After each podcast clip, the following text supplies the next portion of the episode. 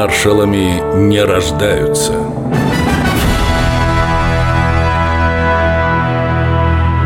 Федор Толбухин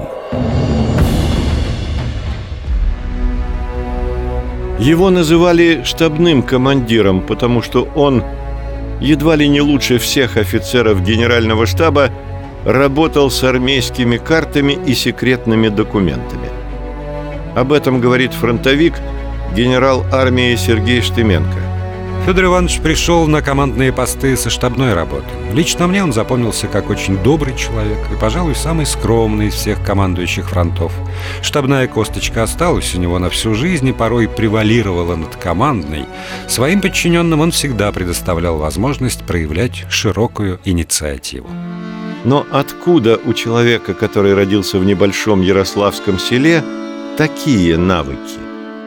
После смерти отца в 1907 году 13-летнего Федю Толбухина приютили родственники из Петербурга. Он поступил сначала в торговую школу, а затем в коммерческое училище. Был практикантом в Госбанке и Обществе взаимного кредита. Экстерном сдал экзамен за полный курс Петербургского коммерческого училища.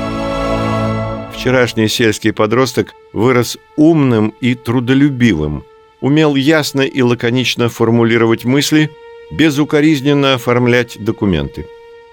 Ему прочили блестящую карьеру финансиста, но тут началась Первая мировая, и он добровольцем ушел на фронт.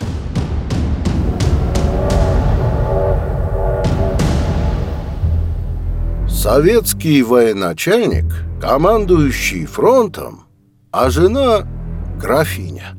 Это как понимать, товарищ Толбухин? Так распорядилась жизнь, товарищ Сталин. Толбухин был женат дважды.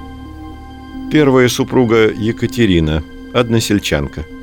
Вместе они были ровно год, а потом развелись. Малолетнюю дочь Федор Иванович оставил матери, но никогда о ней не забывал. Вторая жена и вправду графиня.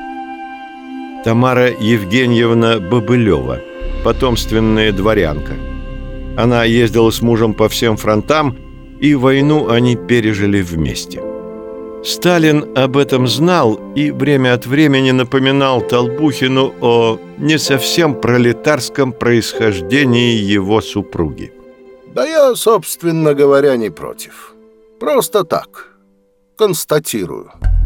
Толбухин, в отличие от других военачальников, не оставил после себя дневников и воспоминаний, поэтому многие современные журналисты называют его «забытым маршалом». Зря.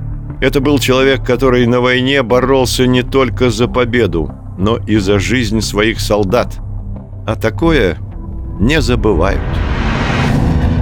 Федор Толбухин